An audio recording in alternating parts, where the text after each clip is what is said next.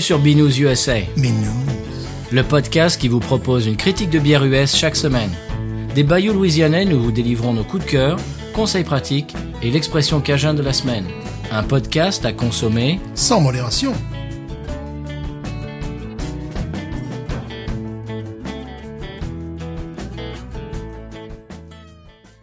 B News USA is part of the Podcut family of podcasts. La vie est trop courte pour boire de la bière insipide. Binous USA épisode 112. Moi, c'est Patrice. Moi, c'est toujours Stéphane. hein. Et comment ça va, Stéphane, aujourd'hui? Ça va, ça va bien. Il commence à faire chaud en Louisiane, mais ça va bien. Oui. Ça commence, oui.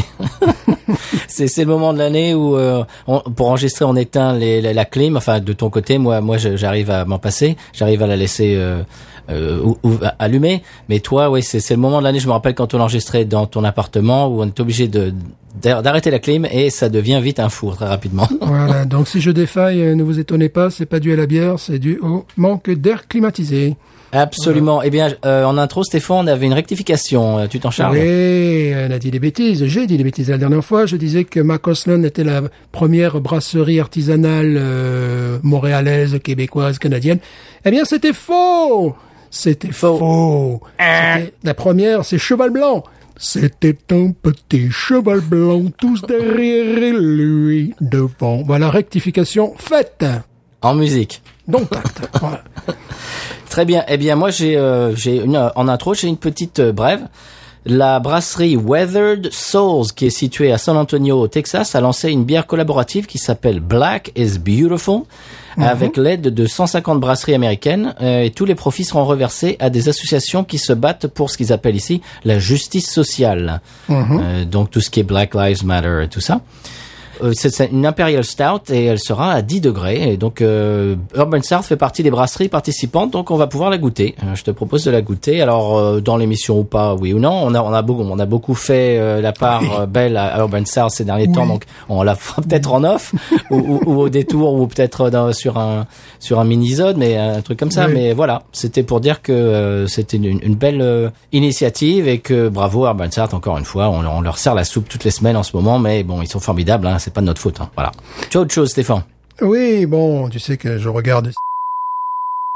Et, Non, ah non, ah non, ah non, ah non, ah non, mais ça, c'est, ça va dernier- être bipé, ça. Et, et mardi dernier, il recevait le maître brasseur de Calvados Brewery. Calvados, Ouais. ça s'écrit C-A-L-V-O-R-S. Wish, spécialisé dans les lagers. Hmm. Les lagers, les Dunkels, enfin, les bières plutôt de type allemand. Alors, il est, il est entouré de, de fabricants de bières bitter, évidemment, on est en Angleterre. Et il disait qu'avec le confinement, bon, ça, ça, ça avait un petit peu freiné son expansion, mais euh, les gens euh, commandaient évidemment beaucoup de, de lagers ou de dérivés de lagers, Dunkel, parce que euh, ils n'ont pas envie pendant le confinement de, de- de boire des bières trop fortes, tu vois, parce qu'ils savent qu'ils euh, risquent d'être- bah, ils risquent d'en boire plus qu'à l'accoutumée, donc ils préfèrent peut-être rester dans des dans des degrés moindres. Et euh, ces bières font effectivement entre 3.8 et 5.2. euh, et euh, et c'est- c'était assez cruel ce petit jeu parce qu'il comparait, tu sais, sa production avec des bières allemandes en même temps, tu vois. Euh, comparer si la copie était meilleure que l'original. Enfin voilà, tu vois, c'était. Et euh, bon, visiblement, il fait de très bonnes bières.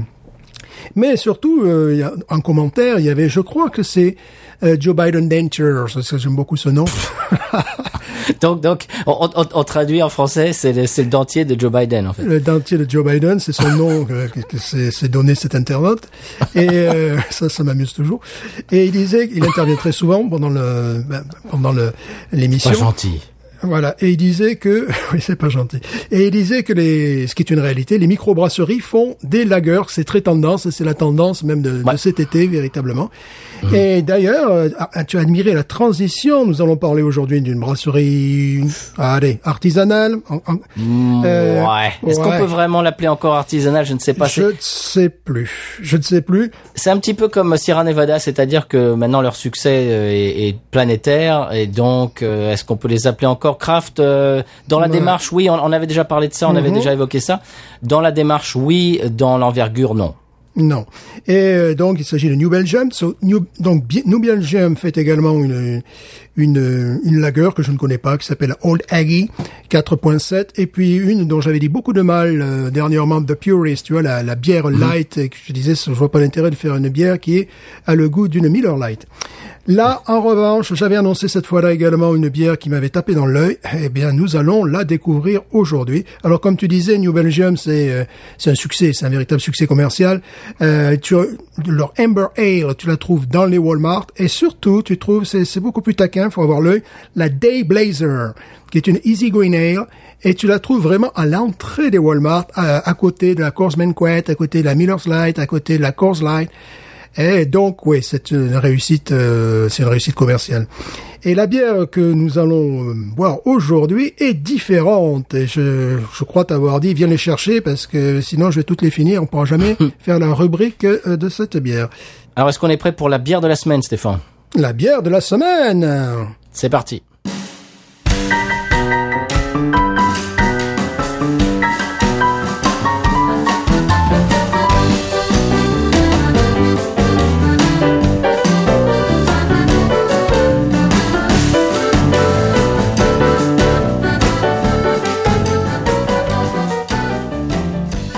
Mais la bière de la semaine, bon, la brasserie, vous avez compris qu'il s'agissait de la New Belgium, la Nouvelle-Belgique.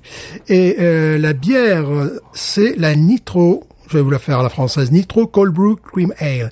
Nitro Cold Brew Cream Ale. Ah, donc là, c'est un petit peu comme un sujet de, de philosophie. Il faut un petit peu découper les différents termes de, de l'énoncé avant de se lancer dans le sujet, tu vois. Vous avez 4 Bon, heures. Voilà, vous avez 4 heures. Donc, Nitro, Nitro, Nitro, on en a déjà parlé. Tu sais, c'est l'azote. Bon, voilà, Oui. c'est ce système azoté. J'en ai dit le plus grand bien, sauf quand c'est Budweiser qui sort une bière qui ne sert à rien. Bon, ça, pardon, je ne l'ai pas dit.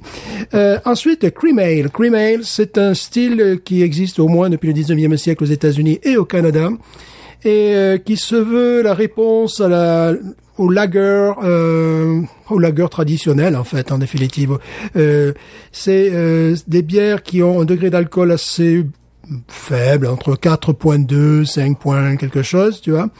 Et ça se veut véritablement des, des bières faciles à boire euh, assez claires également euh, et parfois même il arrive qu'il y ait un, un processus de fabrication qui s'approche de la lager tu vois le- le- pour ça rappelle un petit peu les coches euh, de, de bah, bière de Cologne en définitive. Et euh, donc euh, les cream ale, la première fois que j'en ai bu, c'était en allant vers l'ouest. Euh, c'est pas des bières de réputation mondiale, on va pas on va pas se mentir. C'est une, euh, une tradition de, de de bière, euh, de bière de jardin, quoi, de bière de pelouse.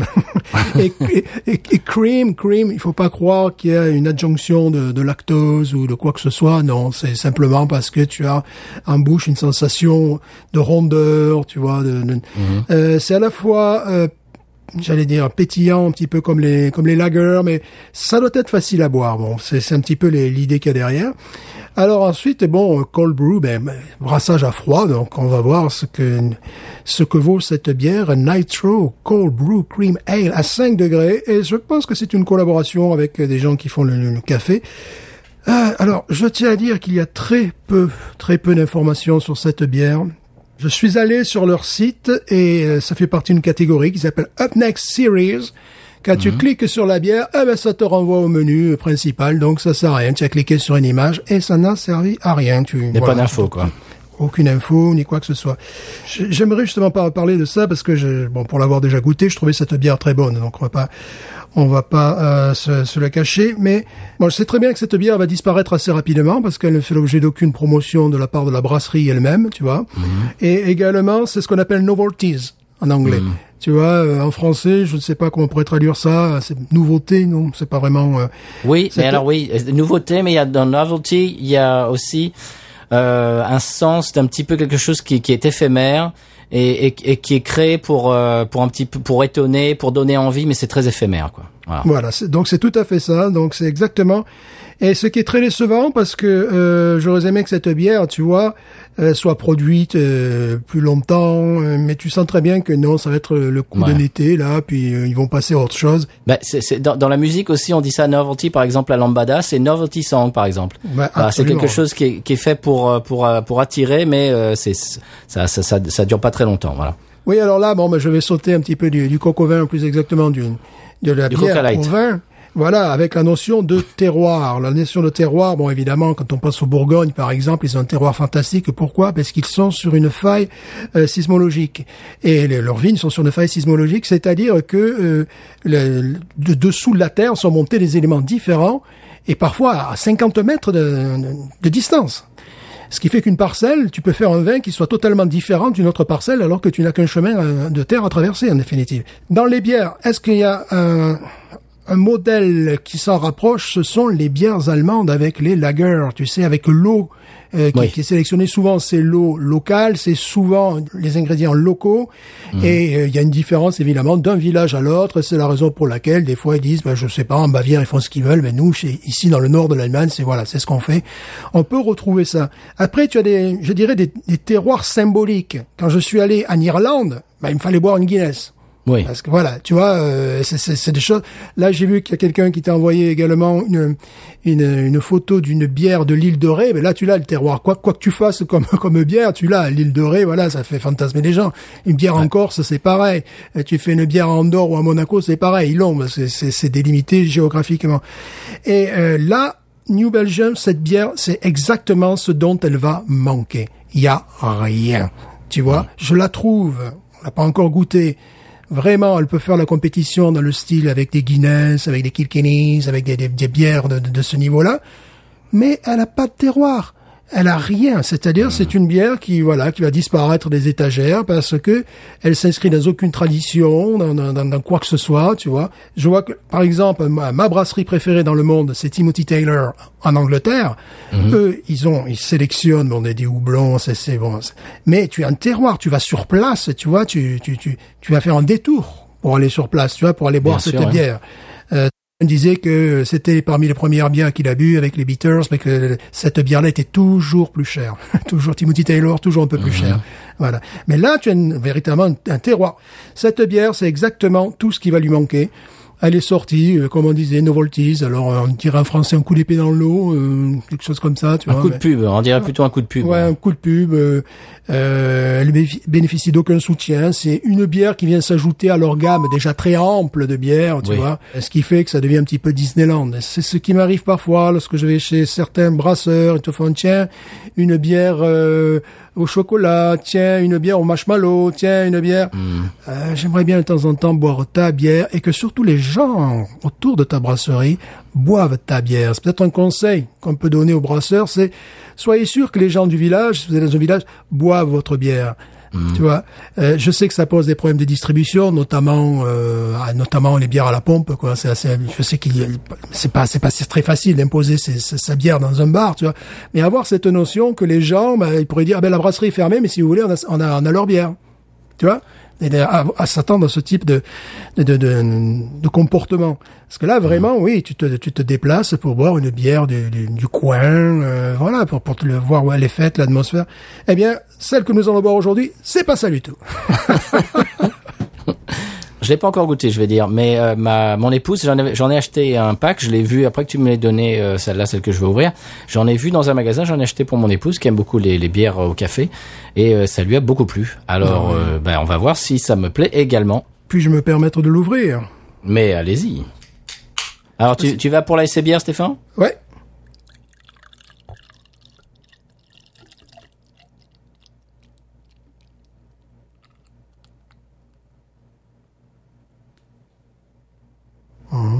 Jolie. Eh bien moi je- j'y vais de mon côté. allez-y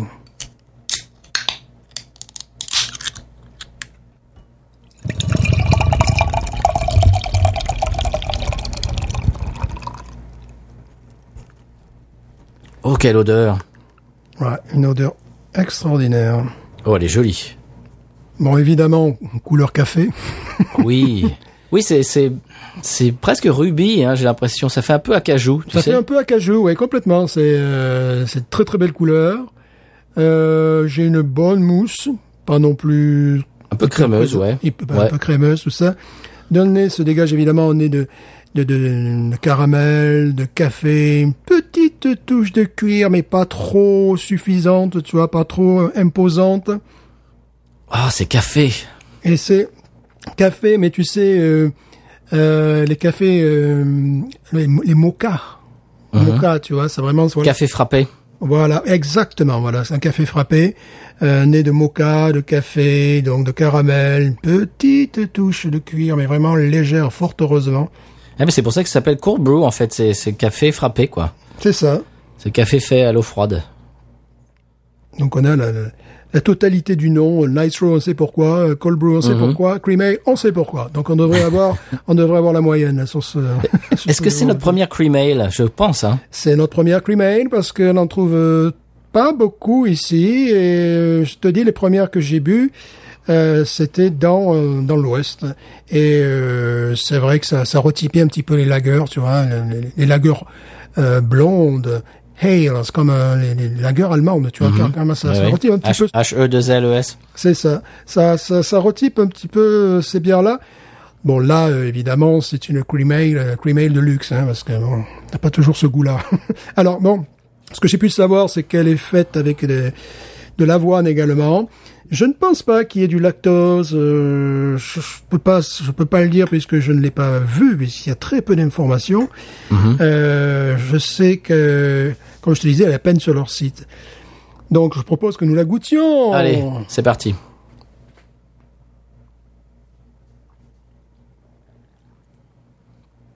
Hmm. C'est aqueux quand même. Il y a une bonne amertume. Une petite amertume, effectivement. C'est vrai que ça ressemble du café frappé. Ah oui. Mmh, c'est très très bon. C'est très très bon. Euh, c'est aqueux comme une Guinness. Hein, en définitive. Comme une Guinness. Comme ça une- ressemble vraiment à ça, ouais. Voilà, comme euh, une Murphy's. Plutôt une Murphy's. d'ailleurs.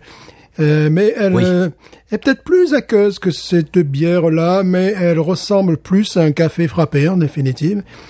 Euh, tu vois, cette bière euh, aurait un succès fou auprès d'un public très divers.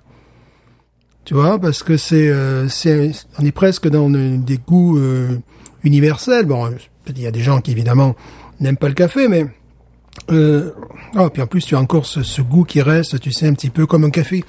L'odeur de café qui s'est mis dans la bouche, tu vois, que- que- quand Oui. il fume, que tu passes le nez au-dessus d'une cafetière, par exemple, un truc comme ça. Ah, Oui. C'est vraiment, il y y a quelque chose, un prolongement là, hmm, une espèce de fumée là qui, qui, qui remonte en bouche. C'est, euh, c'est absolument réussi. Donc, euh, évidemment, j'adore cette bière et le problème, c'est qu'on n'en aura probablement plus. Alors, je ne sais pas. J'ai pas envie de leur écrire pour dire continuez à en produire, continuez à en produire, envoyez-moi, envoyez-moi des camions entiers. Non, c'est pas. Mais c'est c'est très similaire, comme tu disais, à la Guinness et surtout à la Murphy's. Ouais. C'est- similaire à la Murphy. C'est vraiment une bière. Tu te rappelles une fois on avait chroniqué une bière un petit peu comme ça euh, qui retypait sur la Murphy's et la, et la Guinness qui était une collaboration entre les brasseurs nord-irlandais Et, qui était azotée également. qui était qui était vraiment une, une très bonne bière. Mais eux, j'ai l'impression qu'ils respectent plus leur bière que ce que New Belgium peut respecter cette bière-là parce qu'ils en avaient fait leur porte-drapeau, tu vois, cette brasserie. Oui. Mais on, on l'avait goûté pour le, le la Saint-Patrick. pour la Saint-Patrick. Alors que là, euh, non, visiblement, euh, c'est une bière parmi d'autres. Bon, évidemment, j'adore la canette parce que le, le- elle retype ben, couleur café. Tu sais ce que tu vas boire. Tu as des grains de café dessus et tu as une couleur mocha. Je trouve la, la canette, évidemment, ça m'a attiré l'œil. Ce qui fait euh, peur, c'est ce côté up next series. Ça veut dire ben, la prochaine fois, on fait autre chose. Bon, voilà. C'est éphémère, Euh, ouais. Voilà, c'est éphémère. On voit également le nom avec, euh, je vois, High Brew Coffee. Bon, là, ça, je pense, les gens avec le- qui ils ont co- collaboré. Mhm. Euh, J'ai essayé d'en savoir davantage, je n'ai rien su. Donc. Mais alors, si t'as de la chance, des fois ça arrive faut qu'une brasserie fasse une bière éphémère et puis que ça devienne, que ça fasse partie de leur leur panel euh, oui, ça, ça, normal et, et définitif. Ça, ça arrive. Hein. Ça serait bien, ça serait bien qu'ils fassent ça. Bon, on peut noter également que New Belgium passe de plus en plus en canette. Là, c'est évidemment c'est un format canette que nous sommes en train Oui. de boire. Euh, et euh, ils, ils réservent leurs bouteilles de plus en plus pour leur, leur bière inspirée des bières belges. Tu sais, quand il faut Ouais. leur, leur bière euh, d'abbaye, des choses comme ça. Là, euh, bah, c'est un peu du marketing, hein, c'est-à-dire ça rappelle véritablement les bières trappistes belges. Donc ça, ça continue à sortir en bouteille. Mais euh, même leur Amber Amber Ale, qui est vraiment euh, leur porte-drapeau, commence à sortir en canette. Ça sort en canette maintenant, et plus en bouteille comme euh, comme autrefois. La- tu parles de la Fat Tire. La Fat, c'est ça, c'est ça, c'est la Fat Tire Amber Ale qui est vraiment leur porte-drapeau. Une très bonne bière. Et euh, leur Day Blazer, bien sûr, j'allais dire of course, bien sûr. Euh, Celle-là sort en canette et en canette euh, de type euh, 2000 litres, enfin tu vois, euh, la grosse canette, quoi, 40 centilitres, je crois que ça fait, pour se placer sur le segment des, des, des courses banquet, des courses light, bon, comme on en a parlé en introduction.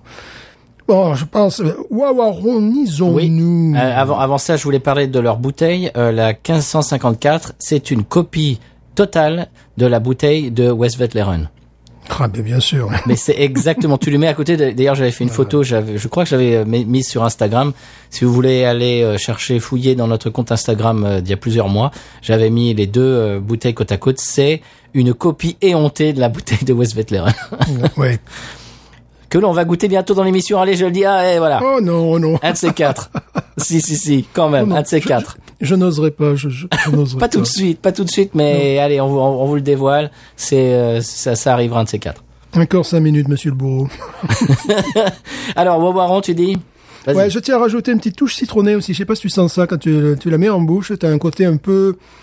Euh, qui va bien d'ailleurs, qui est euh, qui, est- qui est vraiment un petit peu citronné aussi, un petit peu acidulé. Voilà, plutôt plus exactement que citronné, plutôt un côté acidulé. Qu'on peut avoir le café parfois d'ailleurs, hein. c'est, c'est, c'est vraiment très réussi. Wawaron, je mettrais 16 et demi. Ouais, m- moi je vais mettre 15. Mhm. Je suis, je suis moins enthousiaste que toi. D'habitude, c'est, c'est- d'habitude je suis Monsieur Plus. Là, j'aime bien, mais je la trouve pas, euh, je sais pas, échevelante quoi. Je, je la trouve sympa, mais si, si j'ai envie, bon, c'est pas le même euh, taux, le nombre de calories, c'est pas le même taux d'alcool, mais si de- dans ce style-là, si j'ai une envie, ça sera la rêve. Ah oui, mais la rêve, elle est pas, elle est pas quatre saisons quoi. Ah bah si, moi je, moi je la bois souvent. Parce que là, je, la, la rêve avec euh, 38 degrés euh, dehors, je sais pas. Moi, si t'es à l'intérieur, moi ça me dérange pas. Mais bon, oui, c'est sûr. on va- Là, on va, on peut même pas les comparer. Non, Mais non. euh, tu vois, celle-là, euh, en revanche, je la compare à une Murphy, je la compare à une Guinness parce qu'elle se met dans, dans, dans cette, euh, cette cette catégorie de bière que tu peux Bien sûr. une, une après l'autre et tout ça. Bien sûr, j'exagère. J'ai été positivement surpris par cette bière-là, sachant que euh, j'avais été très déçu par le- leur blonde light. Alors peut-être c'est notre faute aussi. Nous la buvons, euh, tu vois, la, la date limite de vente c'était il y a deux jours. Alors là, on est peut-être sur une fin de cycle, tu vois. Euh, euh, quand je les ai achetés, ben c'était euh, c'était c'était fin mars, un truc comme ça, tu vois. Et euh, donc là, peut-être aussi, on est sur une fin de cycle. Je ne sais pas si j'en rachèterai ou alors je ferai bien attention à la date, tu vois. Euh, L'idée d'en racheter, bien sûr, parce que j'aime beaucoup, euh, j'aime beaucoup le style. C'est, euh, j'aime, j'adore le café, comme tu sais. Ouais. Euh, donc euh, ça va complètement dans, dans, dans mes goûts. Mais euh, après, risque de se poser un problème de, de, de conservation, c'est-à-dire s'ils nous vendent, si j'achète, tu vois, euh, mois de juin une bière qui est passée de date depuis le mois d'avril, bon, euh, faut Ouais. faire un peu attention, quoi. Il y a un côté tourbé, je trouve. Tu le trouves Euh, non, je sens pas le côté tourbé, non. Je, je Bah, sens. euh, De terre, de, de terre. Quoi. Ouais. Ah, alors je le sentais. Tu vois, je le sens plus là. Je le sentais euh, lors de la première dégustation, mais il y a déjà pas mal de temps. Donc peut-être aussi, tu vois, qu'il y a une. Euh, est-ce que tu as, la, la- est-ce que tu as celle de, de mon pack? Tu as la Oui, bière de mon pack? Absolument. Voilà. Oui, oui, oui, je l'ai mise de côté exprès. Ça peut jouer. Effectivement, je sentais ça. Euh, là, je le sens moins. Je sens, euh, je sens un côté acidulé, comme un café. Tu sais, le, ca- le café Hmm. peut-être un petit peu. Bon. C'est, c'est une bière qui ne s'exporterait pas très bien en France, je trouve, parce que déjà, c'est en canette, ça, on en parle tout le temps. Mhm. Mais également, j'ai l'impression que les, bon, les, les, les IPA sont arrivés depuis très longtemps, les Hazy IPA commencent à arriver, les New England IPA, etc. Mais il y a encore de la réticence euh, dans l'Hexagone pour les bières au café. C'est-à-dire que même les gens qui aiment le café, eh bien, quand ils boivent une bière, je, je, je vois ça souvent sur les réseaux, les gens qui aiment le café et la bière, eh ben, on pourrait croire que c'est, ce, ce type de bière, c'est vraiment c'est l'évidence. Eh ben, pas tellement, parce qu'il y a des gens qui sont très déroutés par ça, qui n'ont pas l'habitude et qui se disent oui bah moi quand je bois un café, je veux boire un café, quand je veux boire une bière, je veux boire une bière.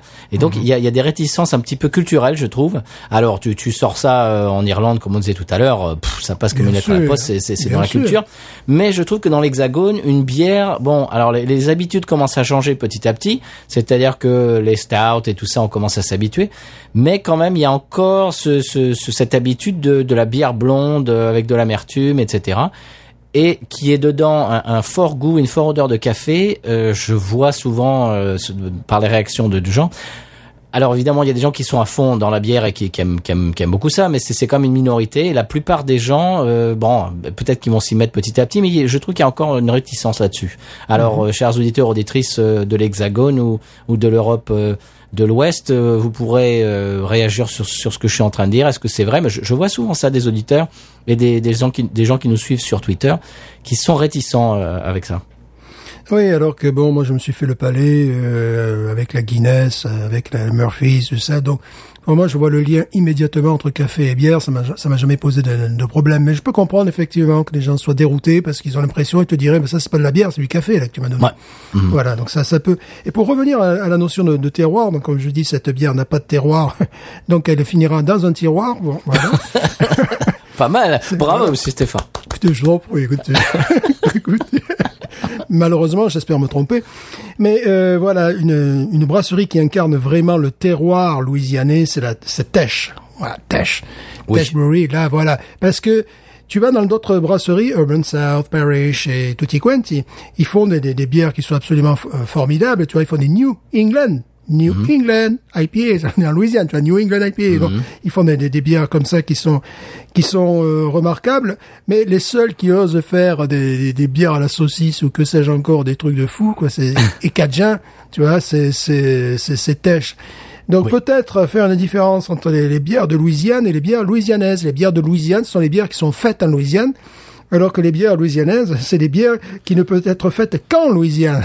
tu vois Absolument. Bah, le, le stout au gombo, le, le, le stout, euh, Voilà. c'était quoi? C'était un breakfast stout euh, au boudin cajun. Tu te rappelles, on avait goûté. Ouais, voilà. C'est-à-dire que eux, certes, ils se sont inspirés des, des, des- bières européennes, de leur voyage et compagnie, mais ils n'ont pas oublié cette notion de, de cuisine cajun, de, de, de terroir véritablement. Donc, eh, pour nos auditeurs, si tu veux boire une, une, si tu veux aller visiter une brasserie euh, typiquement louisianaise, c'est vraiment les deux pieds dans le bayou, ben c'est là-bas où il faut aller. Hein, tout Complètement. simplement. Après, partout ailleurs, ils font des bières qui sont formidables, mais tu peux New England IPA, donc ça suppose que tu peux la boire en, en Nouvelle-Angleterre, tu vois. Oui. ou tu peux la, la boire dans le Vermont, ou tu peux la boire dans d'autres dans d'autres endroits sur la planète. On en parle souvent, mais les bières de Bayou-Teche sont euh, la plupart conçues pour être bues avec la, la, la, la cuisine du coin, quoi. Eh oui. Elle, elle se marie vraiment euh, un po-boy avec une euh, Acadie, c'est fantastique. Euh, au tout début de la, la brasserie, ils avaient vraiment fait exprès que tout le, le- nom de toutes les bières soit en français. Bon alors, Carlos expliquait dans un podcast dont j'ai parlé l'autre fois, euh, Cook and Brew, euh, qu'au bout d'un moment ils ont un petit peu abandonné ça parce que pour euh, pour le fait d'exporter ça, ne serait-ce euh, ne serait-ce qu'au Texas, dans le Mississippi, euh, en Alabama, etc., dans, dans les dans les États voisins, euh, quand tu as une bière qui s'appelle bière pâle, euh, bon, pff, tu- tu- au Texas, les gens ne sauraient pas l'écrire, sauraient pas le prononcer. Bon, au bout d'un moment, quand ils ont commencé un petit peu à avoir du succès et puis à, s'exporter dans dans d'autres États, ils, ils ont un petit peu révisé ce ce, ce, ce, postulat qui s'était donné au départ, parce que bon, évidemment, c'est sûr, si tu vas, euh, je sais pas moi, en Floride et que tu essaies de demander une bière pâle, euh, bon, beer, beer pale, bon encore Ouais, ça va, pâle, pale, pâle, ça va. Je, je Ouais. prends un mauvais exemple, mais il y en a qui sont qui sont complètement en français et puis si c'était pas francophone, euh, c'est difficile. Ouais, ouais, ouais. Puis, bière noire aussi, il y avait. Oui, bière noire, voilà. Voilà, bière noire, là, accroche-toi aussi. Bière, bière, bière noire, tu sais, des trucs comme noir. ça. euh, ouais. noir, Encore noir, ça va. C'est un style Ouais. cinématographique. Les gens ont entendu parler de, Ouais. de films noirs. Mais enfin, ouais, il- je, je, il, il me vient pas d'exemple euh, tout, tout de suite, mais c'est vrai qu'ils ont des, ils ont, bah, euh, miel sauvage, ne serait-ce que miel sauvage. Alors, euh, Oui, alors si, tu, si tu, tu es un Texan qui t'essaye de lui, de lui vendre miel sauvage, bon, bon courage. Ouais, mais dit un mal sauvage? Je sais pas comment il va le prononcer déjà, mais bon. Mais, mais savage. Mais savage, voilà, ça va être. Donc voilà, donc c'est vrai qu'ils avaient commencé avec ce- ce- cette idée-là et puis bon, ils ont un petit peu changé leur fusil d'épaule forcément euh, pour le côté francophone, euh, mais euh, je, je trouve que le, le départ dans le terroir, comme ça, les deux pieds dans le terroir, c'est effectivement la, la meilleure, euh, le meilleur exemple de ce dont tu parlais, Stéphane, du terroir, des bières du terroir. Ouais. Ouais, ouais.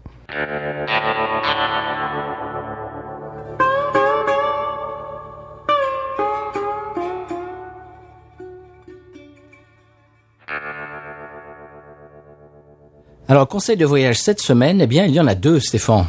Eh oui, car j'ai aussi mon petit conseil de voyage. Je suis Oui. comme ça. On brûle les cartouches euh, deux, deux à la fois, nous. Hein. Mais oui, mais je me déplace jamais sans mon petit conseil de voyage, de manière. Dans ta besace. Absolument. Eh bien, est-ce que tu veux commencer? Parce que moi, le mien a, était en rapport avec la séquence musicale. Donc, euh, le- la transition sera, sera toute trouvée, mais je te, je te propose euh, que tu commences. Oui, alors moi pas du tout, ça n'a rien à voir avec la musique. D'ailleurs, je ne vois pas l'intérêt d'écouter de la musique, je ne comprends pas. alors, si vous venez, alors c'est un conseil qui est plutôt destiné aux hommes, à nous les hommes.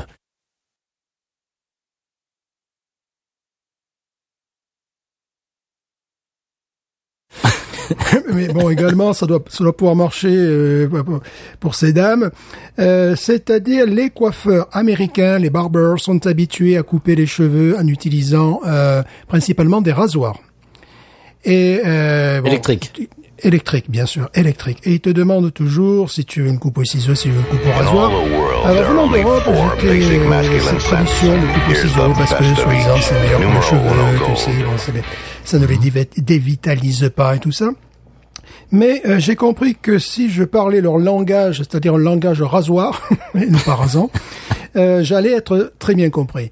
Et là, euh, cette semaine, donc après euh, trois mois sans être allé chez le coiffeur ou au tiffeur, parce qu'on va, pouvoir utiliser les deux acceptions, tu vois, je vais chez le coiffeur, mais je vais au tiffeur, voilà, euh, à cause évidemment du virus. Euh, je ne suis pas allé chez ma coiffeuse traditionnelle, habituelle, et euh, je suis allé à un autre endroit qui est spécialisé pour nous les hommes.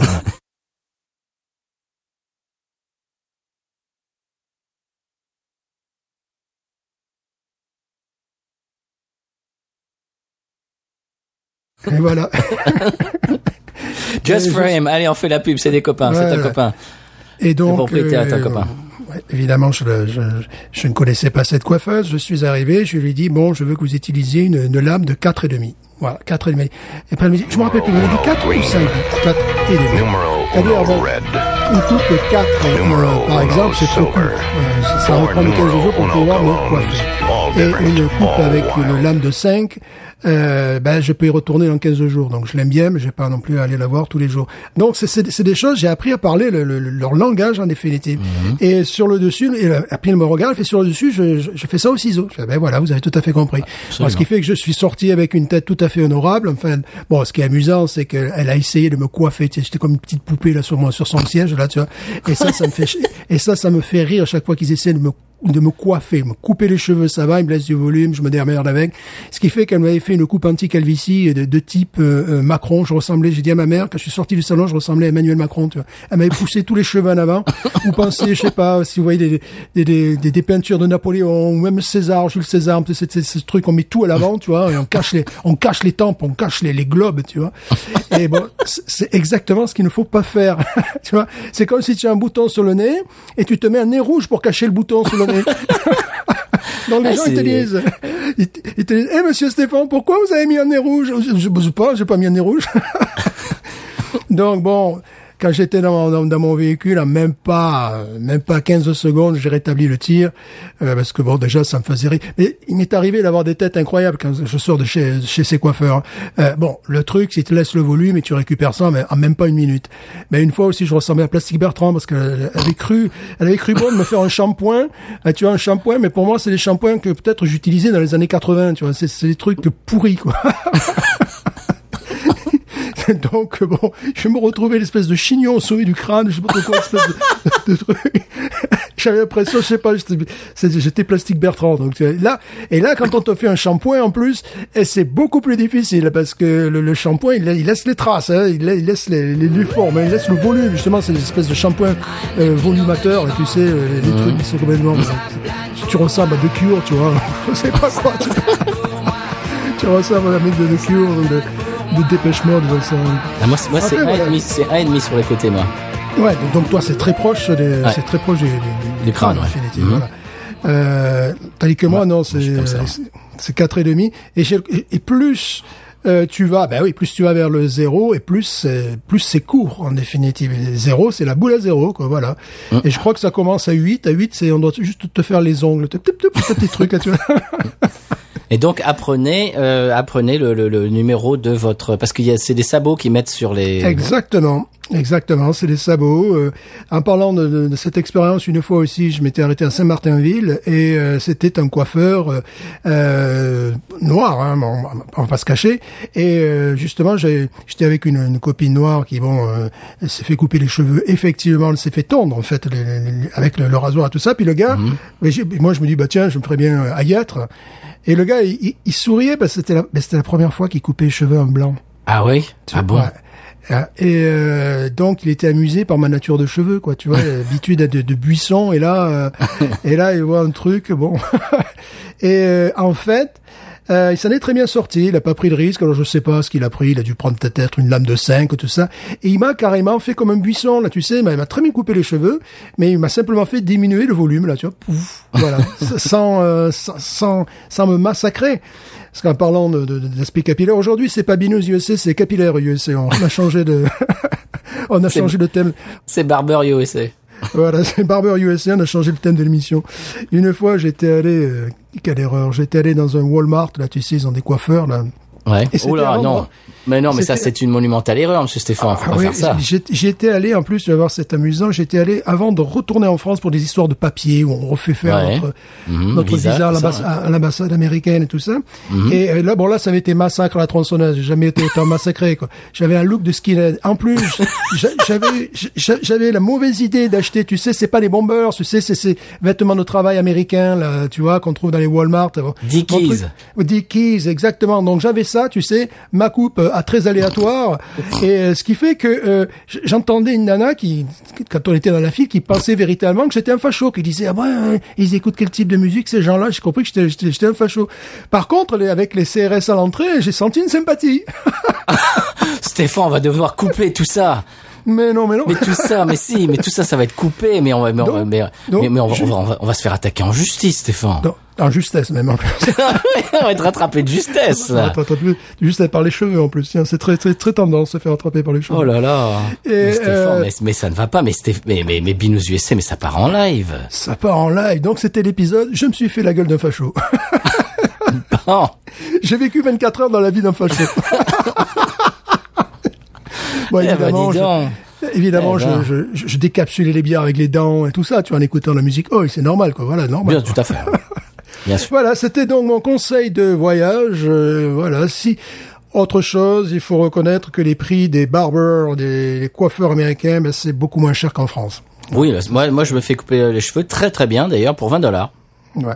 Là, c'était un peu plus cher cause cause euh, coronavirus. Tu sais, ils doivent nettoyer. euh, Ah oui, les 25, trucs, c'était non, c'est ça, maintenant? Voilà, c'était 25 parce avec le pourboire. hein. J'avais laissé un pourboire 25. Sinon d'habitude, je m'en sors pour 18 dollars euh, chez ma coiffeuse habituelle. tout Oui, ça, parce qu'on donne un pourboire, ça c'est encore un bon conseil de voyage. Euh, Il faut, faut donner un pourboire à son, son barbier. Ouais. Alors donc, y- hey, là, il y a quand même euh, trois euh, conseils en un, c'est-à-dire n'allez surtout pas vous faire couper les tifs euh, dans un supermarché aux États-Unis. Ça sera Oui. horrible, immonde. Une fois, euh, quand je suis arrivé ici, je, crois- je crois que c'est la première coupe de cheveux. Je savais pas où aller. Euh, J'ai fait la même erreur que toi. Je suis allé dans un Walmart, je crois. Ils m'ont laissé, si tu veux, euh, sur la nuque. J'avais une espèce de mini molette. C'est- C'est-à-dire que la façon dont ils m'ont coupé la nuque, il y avait une, il y avait une espèce de petite, euh, bah une mini molette, quoi. C'est-à-dire que le- le- les cheveux retombaient, ça, ça faisait une espèce d'arc euh, sur, sur ma nuque. Oh, quelle horreur. On aurait dit Jerry Seinfeld dans les années 90, tu sais. Ah. C'était immonde. Euh, J'étais pas content du tout et j'ai très rapidement trouvé un, un autre endroit euh, à la Nouvelle-Orléans sur Magazine Street, euh, qui est un barbier absolument fantastique. Euh, c'est un c'est un Irlandais euh, qui a ouvert un un, un- un salon de, de coiffure pour hommes euh, à Nouvelle-Orléans qui est absolument magnifique. Euh, C'est là que j'ai rencontré la, la coiffeuse qui m'a coiffé euh, pendant 15 ans. Enfin bref, euh, tout ça pour dire qu'il faut faire un petit peu de recherche. Et alors, euh, autre conseil, si vous arrivez avec une photo euh, d'une célébrité qui a la même coiffure que celle que vous voulez, ça peut aider aussi. Voilà, mais je crois que j'ai commis une erreur en venant avec une photo d'Emmanuel Macron. C'est peut-être pour ça. Mais Stéphane, on va avoir des retours de manivelle de cet épisode. Mais mais mais arrête avec la politique. Puis j'avais un gros cadre aussi de Napoléon, tu vois, sur son cheval, tu vois. Et puis un buste de César. Voilà. C'était un peu lourd, mais au moins, elle a pu s'inspirer, tu vois. Non, moi en fait, j'amène toujours une photo de une, une- une- des photos de publicité de, de headshot, comme ils appellent ça à Hollywood, de Michael Madsen dans les années, je sais pas moi, 80. C'est-à-dire la, la- bah, la- ma coupe à moi, c'est-à-dire euh, sur, sur les, enfin as- assez court sur les côtés, et puis l'espèce de, de, de pompadour euh, as- assez courte sur le dessus. Donc je, je fais ça. Bah, on a un peu, on a un petit peu Stéphane la même. euh, la même coupe. Eh bien, euh, est-ce qu'on sort du, du, du, du capillaire euh, oui, quand même parce qu'on n'est même pas sponsorisé en plus. Ah non par, qui que ce soit. Non, non, on n'est pas sponsorisé, mais Just for Him, on, on le dit encore, c'est un copain, c'est vraiment, euh, c'est c'est une chaîne de, de barbiers. Je, je, je trouve qu'ils sont, ils sont très très bien. Euh, donc c'est c'est c'est un ancien voisin parce qu'il habitait juste à côté de chez moi. C'est un copain qui est euh, qui qui qui, euh, qui est propriétaire et donc euh, je, je trouve que c'est un c'est un bon concept. C'est c'est très sympa, la bonne franquette et puis quand même ils ont des ils ont des stylistes qui sont quand même ça va quoi. Oui, oui, oui. Bon, alors est-ce est-ce est-ce qu'on arrête de parler des des, des cheveux? C'est un épisode tiré par les cheveux. je- Oui, je trouve c'est très capillotracté cet épisode. Ouais. Alors, euh, moi, je vais parler de euh, mon conseil de voyage. Alors, je sais pas si, alors, on n'en a pas parlé euh, hors circuit, comme tu aimes à dire, Stéphane, mais euh, je voudrais euh, démarrer un, un cycle, peut-être, de conseils de voyage sur Memphis, dans le Tennessee. Qu'est-ce que tu en penses? Ah oui, c'est un endroit qui se visite. Hein. Absolument. Absolument, absolument. Donc, euh, je voudrais parler aujourd'hui du euh, Sun Studio, euh, world famous, euh, connu à, à travers le monde. Euh, Sun Studio à Memphis, euh, c'est un studio d'enregistrement mythique euh, qui est situé au numéro 706 de Union Avenue, de la rue Union Avenue, qui se, trouve mid, city à peu près, c'est-à-dire pas tout à fait dans le downtown, mais pas non plus très excentré, un petit peu au milieu entre les deux. Et c'est un studio qui a ouvert ses portes en 1950, en janvier, et qui a été euh, bah, ouvert par euh, Sam Phillips. Et c'est un studio qui a vu passer de nombreux artistes. Bah, beaucoup d'entre eux ont fait leur premier euh, premier pas dans ce studio, et puis sont devenus euh, absolument euh, internationalement connus. Alors j'en cite quelques-uns Johnny Cash, Jerry Lee Lewis, Roy Orbison, Elvis Presley, Carl Perkins. Et euh, c'est un c'est un studio qui se fait euh, visiter, euh, qu'on peut visiter la journée et la, la nuit évidemment. Il y a des enregistrements, il y a encore des artistes qui qui enregistrent. Et donc visite guidée pendant la journée. Et euh, il y a un petit café, euh, une petite boutique souvenir juste à côté, euh, qui, est, qui, est, qui est assez sympa. Alors vous pouvez acheter un porte-clés, un t-shirt, une casquette, euh, que sais-je encore, des disques aussi également évidemment. Ouais, des disques aussi, ouais. ouais. Des, des 45 tours d'époque. Euh, moi, j'ai acheté un 45 tours de Jerry Lee Lewis, Breathless, euh, 45 tours Sun, qui sont très très jolis. Évidemment, ça fait vintage à mort.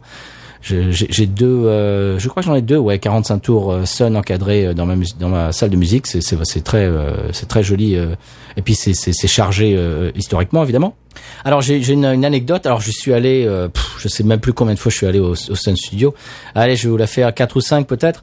Euh, ce qui est rigolo, c'est que quand tu vas, quand tu fais la visite guidée, moi à chaque fois, je je, je m'en lasse pas, j'y vais. euh, il faut absolument que j'y aille. Il faut que je je rentre parce que c'est quand même c'est c'est la mecque du du, du rockabilly, du rock and roll, du blues. euh, c'est c'est c'est c'est- cette pièce, c'est une seule pièce en fait. C'est bah, ça a été gardé à l'identique depuis les années 50. Et euh, c'est vraiment c'est un endroit, c'est c'est la Mecque quoi, tout simplement pour euh, pour pour des gens qui aiment ce, ce type de musique. Alors c'est pour ça que j'aime bien faire la visite guidée. Mais alors euh, je peux pas m'en empêcher, je fais de bon élève à chaque fois, euh, évidemment parce que le- la, la personne, le, le, le, le- la, la guide, le guide touristique euh, pose des questions. Alors qui sait euh, euh, comment est-ce qu'ils ont eu euh, le, son de guitare sur Rocket 88 Alors moi je vais moi moi moi moi Euh, c'est l'amplificateur il est tombé et puis le cône du du speaker et c'est que c'est je, je, je fais le bon élève à chaque fois. Et, et qui c'est qui a enregistré? Moi moi, moi c'est Holly Wolf. Au bout d'un moment, c'est du genre, bon, tu veux pas prendre mon boulot aussi? Oui voilà. Ouais, j'y suis allé à peu près autant de fois que toi, ouais, quatre ou cinq fois, ouais. Et alors j'ai une petite anecdote aussi. On était euh, à une époque avec avec une amie, on était dans le café euh, qui est juste à côté, qui est attenant. Et euh, la fille qui était derrière le comptoir, qui servait le café, euh, s'appelait Pla- Planète euh, Swan. Alors on a, on a commencé à discuter avec elle, hein, Planète et tout ça, Planète Swan. Oui, du, a dit, euh, oui, oui, bah c'est, euh, je suis le, la fille de, euh, de Billy Swan. Et alors Billy Swan, on peut écouter. ça, ça vous dit peut-être pas grand chose, chers auditeurs auditrices, mais si je vous passe ça, par exemple, est-ce que ça vous dit quelque chose?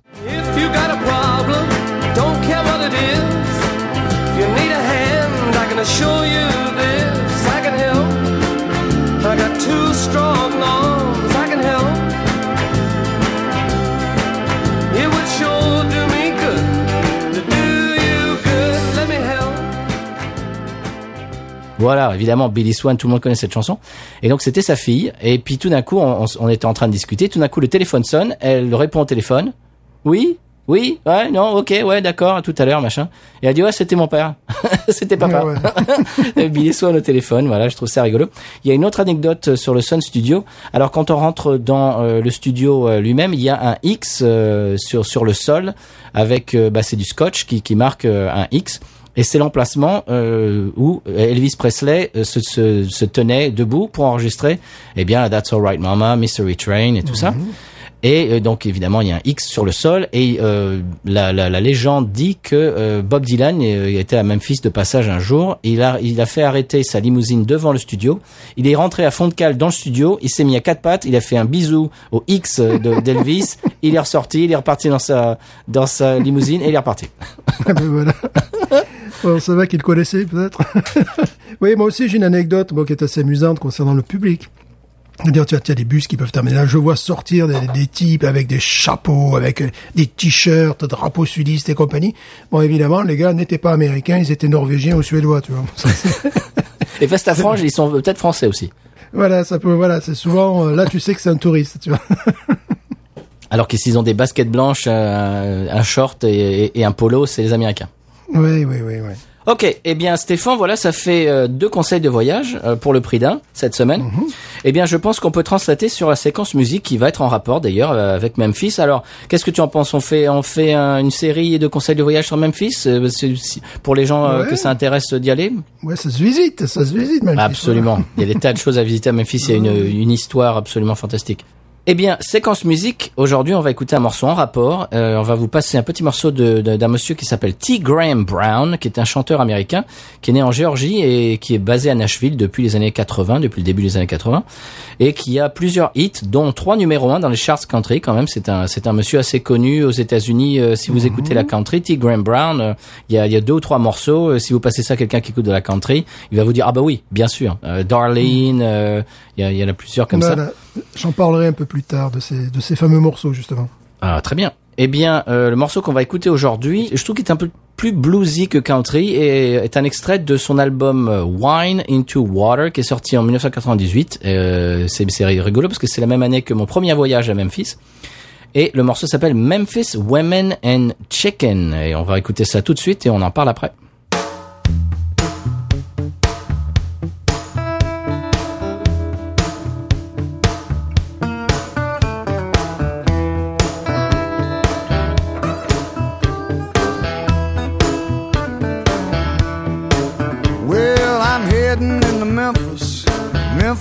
Tennessee. The one place in this world I can get some good to eat.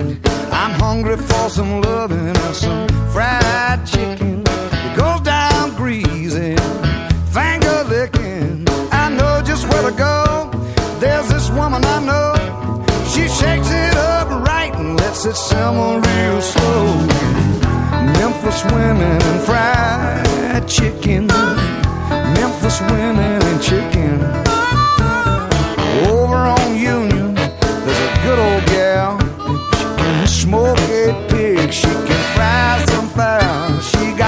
Biscuits in her oven and cornbread in the pan. I get by to see her every chance I can. I catch a whiff when I turn the corner. My mouth starts to water and I'm a goner for the Memphis women and fried chicken. Memphis women and chicken. Yeah, I take my old guitar and I go down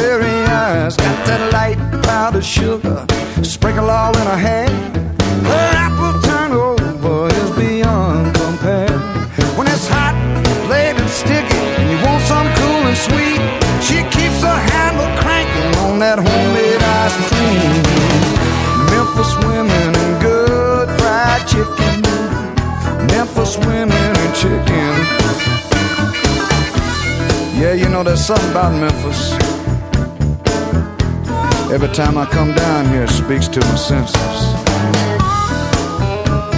You know old Tater Red down on Bill Street. He made me an oldest shrine. Said he wouldn't make another like it, no matter how much somebody paid. You know what he told me? Memphis women fried chicken. Memphis women chicken. Memphis women and good fried chicken. Memphis women and chicken.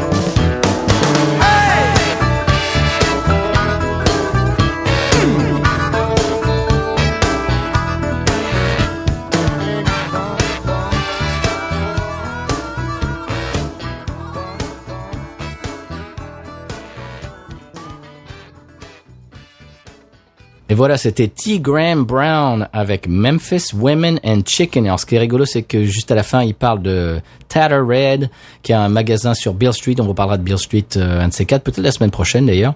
Et euh, Red, qui a, qui a un magasin avec des, des souvenirs un petit peu vaudou, blues, etc. Qui, qui, qui est c'est un endroit très très sympa.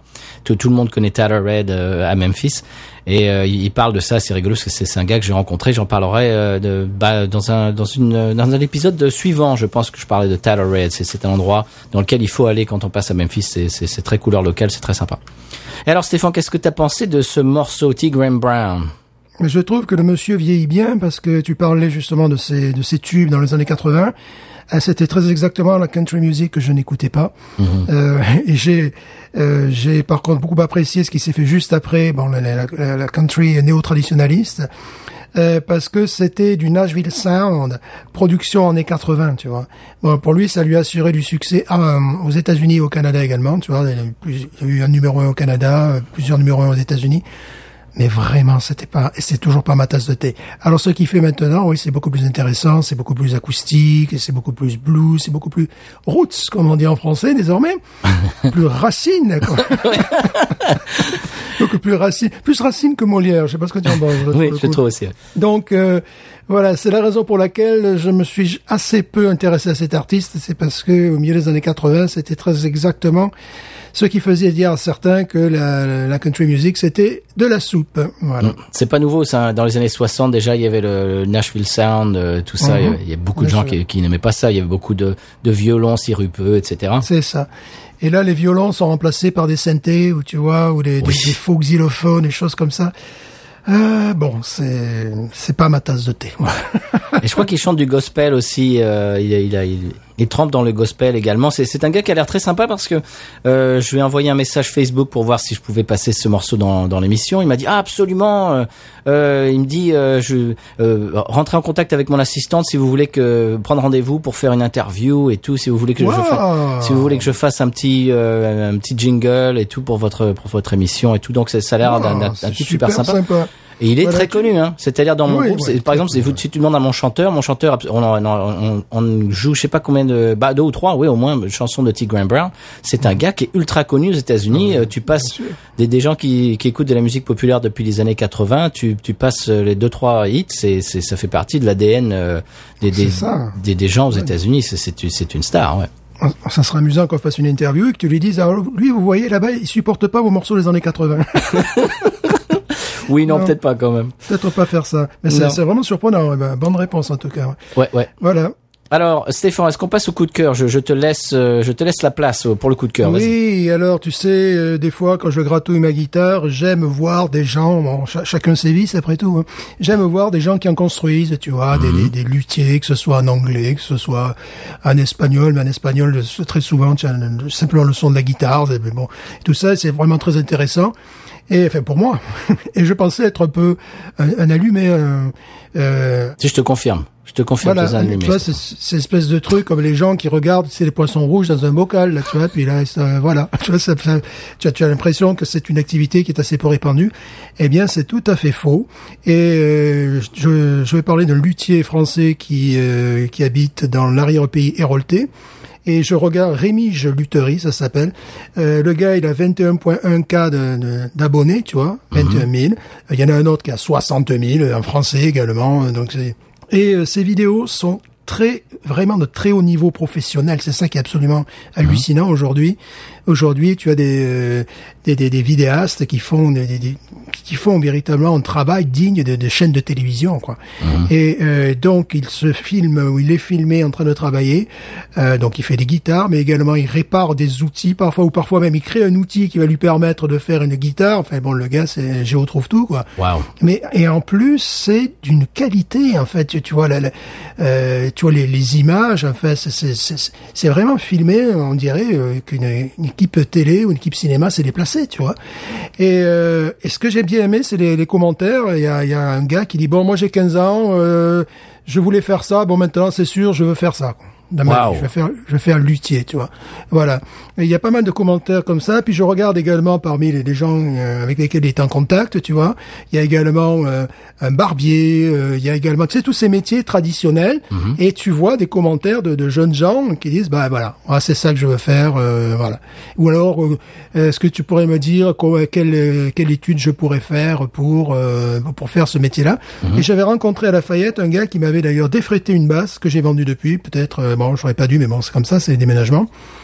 Il m'avait défrayté une une basse et euh, en fait son son, son père et sa mère tiennent un magasin de meubles, tenaient un magasin de meubles, je sais pas s'ils le tiennent encore, et lui, il avait son petit atelier, euh, guitare et tout ça, et il parlait français, il parle français, tous, son, euh, je crois que le, le père est d'origine turque, et le- tous parlaient. Je sais plus si je parlais avec le fils, peut-être je parlais en anglais, je sais plus, bon, euh, je sais plus. Et, euh, et, et il m'a expliqué que euh, bon, euh, aux États-Unis, il est allé faire une école euh, spécialisée. Tu vois, il n'y en a pas énormément non plus. Hein, il y en a, je crois, trois sur l'ensemble, d'après ce qu'il m'a dit. Et euh, il est allé faire une école spécialisée pour apprendre le métier. Puis après, voilà, il, est- il avait, il, avait fait son établi. Il a fait un très bon boulot parce que tu imagines défréter une, une, Oui. une basse. Tu, vois, tu expliques que- rapidement ce que ça veut dire, parce que pour les gens qui savent c'est- ça. Vous voyez, bon, sur une guitare ou une guitare basse, vous savez, c'est ces barres euh, euh, verticales là qui, qui coupent le manche, qui permettent justement En de, métal, de- ouais. en métal, qui permettent de jouer les notes en définitive et de, de se repérer également sur le manche.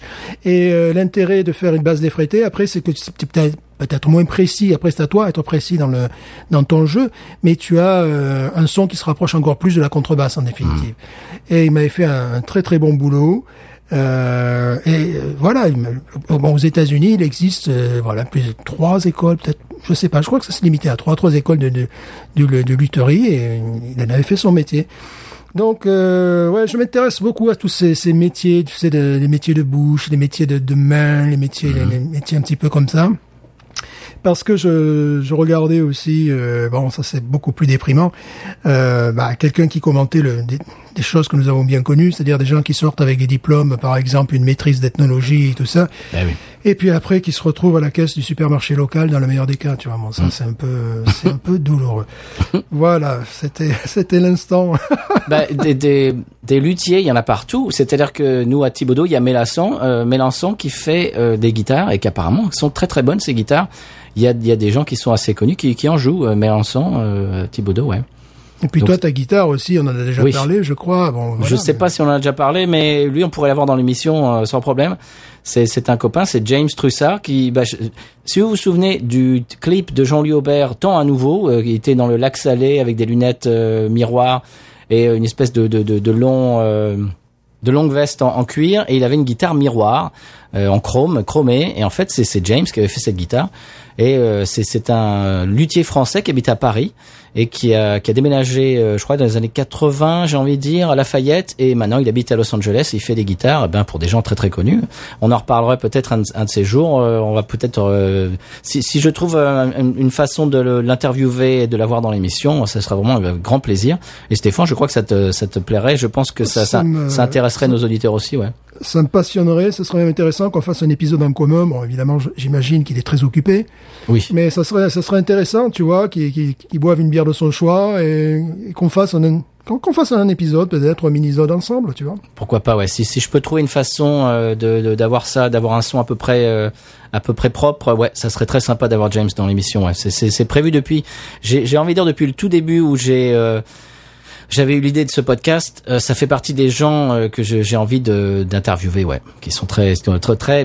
Lui, il a vraiment il a des il a une histoire, il a des histoires à raconter qui sont exceptionnelles, voilà. On, on va faire court et on va, on va pas on va pas divulgacher euh, un petit peu tous Ouais, tous les gens qu'il a croisés et qui continuent de croiser, mais euh, c'est c'est quand même incroyable. Donc ouais, James dans l'émission, ça serait vraiment super. Tiens, il faudrait que faudrait que je lui en parle euh, un de ces quatre. Très bien. Eh bien, c'était ton. Tu rappelles le nom de cette chaîne YouTube, Stéphane? Rémige, ça s'écrit R-E-M-I-G-E, Lutherie. Voilà, Tout tout, simplement. simplement. Eh bien, c'est marrant parce que moi, je vais parler aussi d'une, euh, c'est marrant, d'une d'une chaîne YouTube. Et alors, tu parlais des métiers de bouche tout à l'heure. Eh bien là, on est en plein dedans avec mon coup de cœur. C'est la chaîne YouTube Sam the Cooking Guy. Donc Sam S-A-M the Cooking Guy. Et c'est un euh, restaurateur canadien qui habite à San Diego et qui cuisine dans son jardin. Alors euh, c'est marrant parce que c'est son fils qui filme. Alors euh, c'est filmé, ils ont- une très très belle euh, caméra en 4K. Donc si vous regardez ça sur une télé comme nous en 4K, euh, pff, t'as l'impression que tu tu tu tu, tu peux tu, le truc tu peux le manger quoi. C'est c'est ça donne vraiment faim. Alors, euh, alors, ce qui est rigolo, c'est qu'il y avait un épisode qu'on a regardé hier soir du réveillon de la Saint-Sylvestre. Et alors, évidemment, comme c'était à San Diego, il était en short et en t-shirt.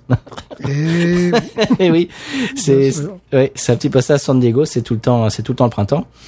Alors euh, ce qui est rigolo euh, dans dans cette chaîne YouTube, c'est qu'évidemment il il, euh, euh, cuisine mais il est très très très divertissant, il est très animé, très rigolo. Nous nous nous nous fait rire. Alors bon pour les oreilles chastes, faites attention parce que alors des F bombes et des machins, c'est c'est c'est un gars qui a pas la langue dans sa poche et alors des fois c'est bipé, des fois c'est et alors le le le, le va-et-vient, le ping-pong euh, avec avec son fils était absolument truculent.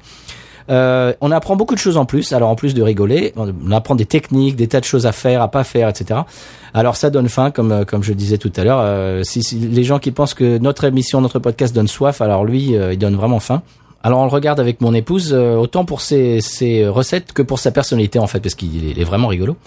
Et alors, euh, des fois, euh, il se fait plaisir. Alors, il recrée des menus de fast-food. Alors, euh, Big Mac, euh, White Castle, des, petits, hamburgers White Castle, le menu petit déjeuner de McDo. Mais il fait ça à la maison avec, en utilisant évidemment des meilleurs ingrédients. Par exemple, il a fait un Big Mac avec du bœuf euh, wagyu euh, pour le Big Mac, etc. C'est, assez rigolo. Et, et vraiment, euh, je, je vous le conseille pour ne serait-ce que pour sa personnalité. Et puis, c'est très intéressant. Moi, ça, moi qui ne cuisine pas vraiment, ou même pas du tout, ça, ça, ça, me donnerait presque envie. Alors évidemment, il a, il a tout, tout les, tout, tout ce qui est accessoires, euh, euh, des trucs pour pour attraper euh, les machins. Il a, il a des, des super euh, couteaux. Il a, il a des, il y a des mixeurs. Il a une espèce de, une espèce de ta, de, de truc rond comme ça qui, qui, qui, qui chauffe les aliments pour cuire. Enfin, c'est c'est fab- c'est fabuleux quoi. C'est, c'est, la caverne d'Alibaba pour euh, pour quelqu'un qui aime la cuisine. Et euh, voilà. Alors je, je vous le conseille vraiment vivement. Ça s'appelle euh, Sam the Cooking Guy. Il va vous faire rire et puis peut-être vous donner faim et vous donner peut-être envie de cuisiner. Voilà, Sam the Cooking Guy sur YouTube. Alors c'est un gars qui a quasiment 2 millions d'abonnés quand même. Hein. Oui, quand même. Quand même, ouais. C'était mon coup de cœur de la semaine. Sam the Cooking Guy. Est-ce qu'on passe euh, au, au, au Sampé? Oui, parce que bon, c'est bien les métiers de bouche, les métiers d'art, mais il y a un pays euh, qui euh, qui est absolument formidable et que je conseille à tous nos auditeurs euh, d'aller visiter, hein, qui est le, le San Pellegrino, bien sûr. Absolument. Eh bien, on y va. San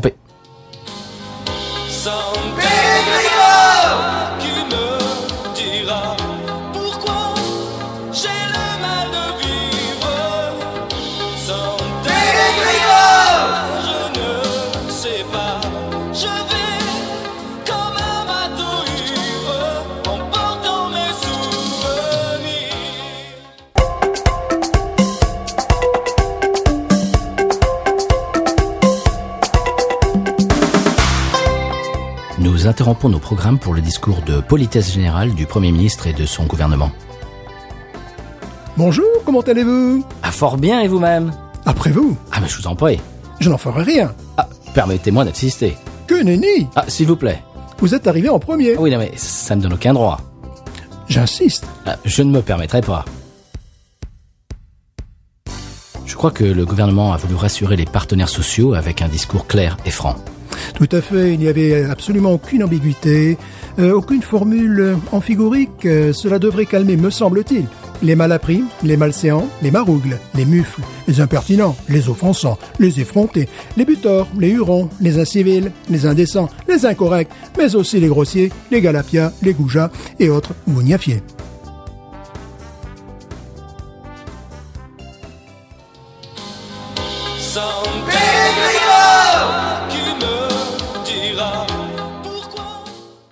Voilà, c'était l'épisode de San Pellegrino de la semaine. Stéphane, est-ce qu'on reste en Louisiane? Est-ce qu'on parle de l'expression Cajun? Bien sûr. Allez, c'est parti.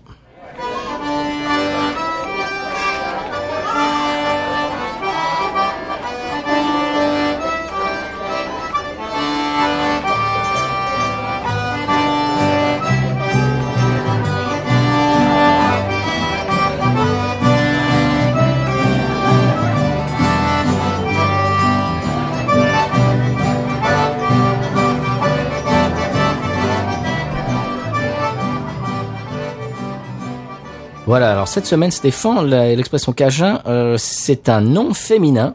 C'est macaquerie. Qu'est-ce que c'est Macaquerie. Oui, qu'est-ce que c'est que macaquerie So- Serait-ce des- singeries Oui, eh ben c'est ça, macaquerie absolument. C'est alors ça dépend du contexte, mais c'est soit faire des âneries ou des bêtises euh, selon le contexte, euh, des, des âneries, voilà, des bêtises. Macaquerie. Oui, parce que parce qu'un Cadien, on, on ne dit pas singe. Enfin, dans, dans notre région, on dit un macaque. Ouais. Voilà, un macaque, c'est voilà, c'est singe. Donc, j'en ai déduit que c'était faire des, des singeries, des âneries, des bêtises. Absolument. Eh bien, est-ce qu'on passe à la pub? Oui, parce qu'il faut bien vivre. Quand même, Bah oui, hein. les, quand même. les métiers de bouche, les métiers d'art, ça va. Mais bon, euh, ça, ça nourrit pas son homme. voilà. Pub.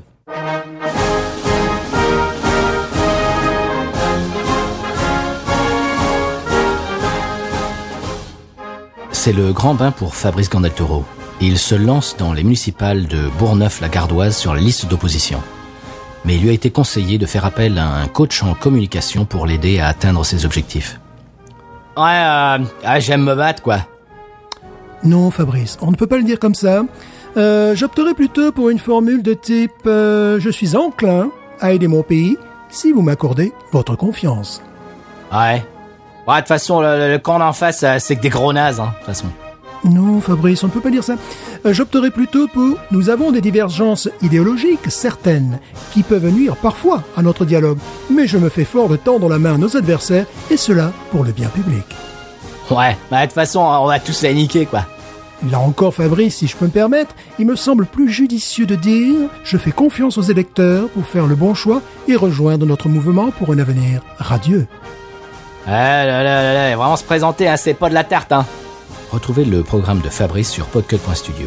Vous pouvez également soutenir sa campagne sur patreon.com slash podcut. Alors voilà Stéphane, on s'achemine vers la fin de l'émission. On aime toujours faire un coucou aux gens qui nous écoutent un petit peu de par le monde. J'aimerais bien faire un petit euh, coucou aux gens qui nous écoutent de Mayotte cette semaine. Ça fait partie Ouais. de nos régions. Les Ouais. gens, les gens qui nous écoutent. Voilà. On leur souhaite bien du courage parce que tu sais qu'ils sont particulièrement touchés par le virus. Voilà. Ouais, eh bien, bien, euh, bon courage à vous euh, toutes et à tous. Euh, si vous voulez nous envoyer un message, d'ailleurs, c'est très facile. Vous pouvez nous rejoindre sur Twitter, Facebook ou Instagram, ou les trois même. Et puis nous envoyer, si vous voulez, si vous êtes plutôt email, euh, nous envoyer. Et donc, pas, pas simplement si vous habitez à Mayotte, hein, euh, si vous habitez partout. On reçoit des emails de temps en temps, ça nous fait bien plaisir. Euh, c'est binoususa en un seul mot, arrobase, euh, gmail.com tout simplement. Alors Stéphane, tu sais que toutes les semaines j'aime bien lire un commentaire iTunes sur Apple Podcast. Euh, cette semaine, c'est au tour de Follow Me Trail Running qui nous dit excellent. Je viens de découvrir votre podcast avec la dégustation d'une bière de ma brasserie favorite, O'Clock Brewing. Bravo messieurs, cela donne envie de boire de bonnes bières. Eh bien merci Follow Me Trail Running. Si vous voulez faire comme lui ou elle, je ne sais pas, euh, et, nous laisser un commentaire et 5 étoiles, vous pouvez euh, nous, vous pouvez aller sur évidemment Apple Podcast ou euh, iTunes, qui est, qui, qui est chose, et nous mettre un petit commentaire et on le lira dans l'émission sans faute. Eh bien Stéphane, euh, que dire d'autre? On a parlé de beaucoup de choses cette semaine. On a parlé de, de coiffeur, de luthier, de, de, de tas de choses. C'était incroyable. De terroir, de, Hum. de territoire, de, de failles géologiques et de failles sis- sismologiques, sismologiques, euh, de voilà, de bière sans territoire, la bière que nous Oui. buvons malheureusement, Que sympathique. qui est très sympathique, qui va probablement disparaître. Mais bon, Qui va pas laisser une trace euh, indélébile à part dans, à part dans ta mémoire, je pense. à part dans ma mémoire, oui, dans, voilà. Sinon, bon, je sens bien que cette bière ne va pas rester euh, sur les étagères, ou alors le risque de prendre la poussière. Voilà, oui, ça peut-être. C'est ce qu'on appelle un one-off aux États-Unis. Exactement. Et ils n'en fait qu'une fois, malheureusement. Mais si ça se trouve, comme on disait tout à l'heure, si ça se trouve, ça sera inclus dans leur panel euh, définitif, qui sait, peut-être. Oui, parce que bon, avec la Nitro, tu sais, c'est un système assez particulier. Alors peut-être que ça va la, ça va la sauver. Ils vont dire ah ben tiens, si on fait une Nitro, tu vois, voilà, peut-être ça. Ouais, ça, ça, ça demeure une bière de niche. Très bien. Eh bien, comme les chiens. Eh bien, euh, on va on va suivre ça euh, de très près. On vous ben, on, on vous euh, vous le dira si s'ils ont gardé ça dans leur panel et dans leur collection de bières, on vous en fera part. Si vous venez aux États-Unis, ce qui était le, le, le concept du départ du, de notre podcast. Eh bien, Stéphane, en parlant de concept de, de notre podcast, il nous reste une chose à dire, je crois. Je le crains, je le crains. Je crois qu'on a, on a pas près tout dit. On a parlé pratiquement de tout aujourd'hui. Oui. On a parlé de Jules César. euh, Oui. tout- de tout. News. Ain't nothing turns me on more than a, a big patat. Oh,